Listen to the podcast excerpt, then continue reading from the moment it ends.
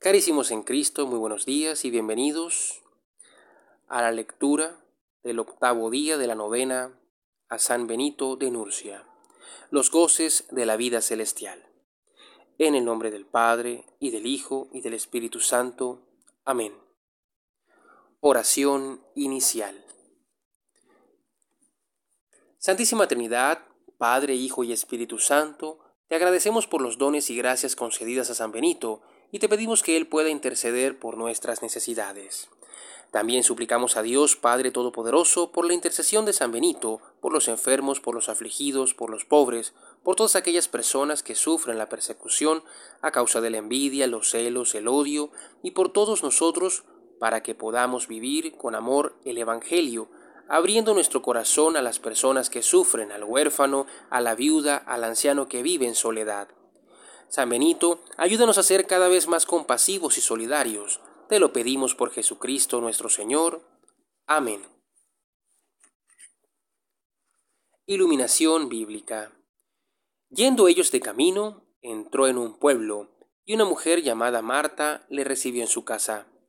Tenía ella una hermana llamada María, que sentada a los pies del Señor escuchaba su palabra mientras Marta estaba atareada en muchos quehaceres. Acercándose pues, dijo, Señor, ¿no te importa que mi hermana me deje sola en el trabajo? Dile pues que me ayude. Le respondió el Señor. Marta, Marta, te preocupas y te agitas por muchas cosas, y hay necesidad de pocas, o mejor, de una sola. María ha elegido la parte buena que no le será quitada. Meditación. Una hermana suya, llamada Escolástica, consagrada a Dios desde su infancia, acostumbraba a visitar a su hermano Benito una vez al año. Un día vino como de costumbre y su hermano bajó donde ella, acompañado de algunos de sus discípulos.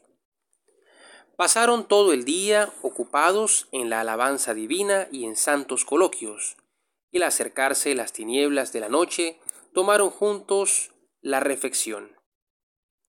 Estando aún sentados en la mesa, entretenidos en santos coloquios, y siendo ya la hora muy avanzada, su hermana le rogó, Te suplico que no me dejes esta noche para que podamos hablar hasta mañana de los goces de la vida celestial. A lo que él respondió, ¿Qué es lo que dices, hermana? En modo alguno puedo permanecer fuera del monasterio. Estaba entonces el cielo tan despejado que no se veía en él ni una sola nube, pero la religiosa al oír la negativa de su hermano oró a Dios Todopoderoso.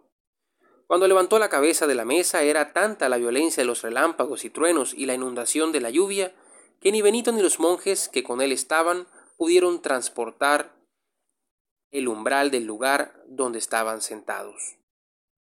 Entonces, viendo Benito que en medio de tantos relámpagos y truenos y de aquella lluvia torrencial no le era posible regresar al monasterio, entristecido, empezó a quejarse diciendo, Que Dios Todopoderoso te perdone, hermana, ¿qué es lo que has hecho?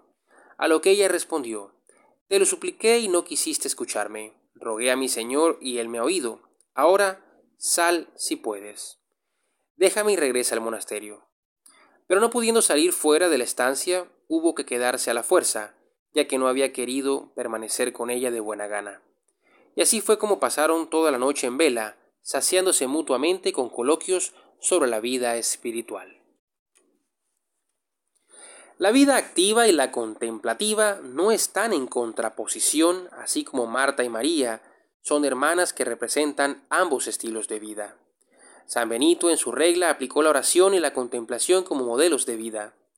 Cada fiel cristiano, como nos lo enseñó Jesús, tiene que aprender a ser contemplativo en el actuar y activo en la contemplación.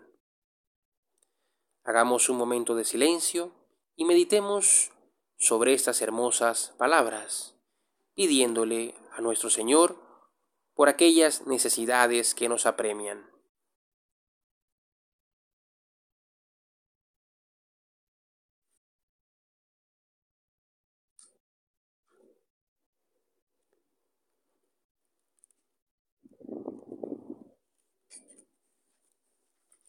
Gozos. Benito de tus devotos, fiel y amante protector, ven y lleva nuestra oración hasta la casa del Señor. Benito, renunciando a los placeres del mundo, escogió el silencio y la oración. Amando al Señor, entregó toda su vida al servicio y al amor. Benito, de tus devotos, fiel y amante protector, ven y lleva nuestra oración hasta la casa del Señor. Por eso dejó familia, placeres y seducción, honores y riqueza, ya que a Cristo él siempre buscó. En las cuevas de Subiaco la paz se encontró, en el ayuno y el silencio el Señor siempre le habló. Benito de tus devotos, fiel y amante protector, ven y lleva nuestra oración hasta la casa del Señor. Mirando tu santa vida, el demonio le tentó, pero él con la oración y el amor al Señor la tentación venció, liberándose de toda atadura que le impidiera hacer el bien en toda ocasión. Benito, de tus devotos, fiel y amante protector, ven y lleva nuestra oración hasta la casa del Señor. Ayúdanos y protégenos de todo peligro, de toda persona que nos quiera hacer el mal. Protege nuestras familias y nuestras casas para que podamos vivir en santa paz y unidad. Benito, de tus devotos, fiel y amante protector, ven y lleva nuestra oración hasta la casa del Señor. Oración final.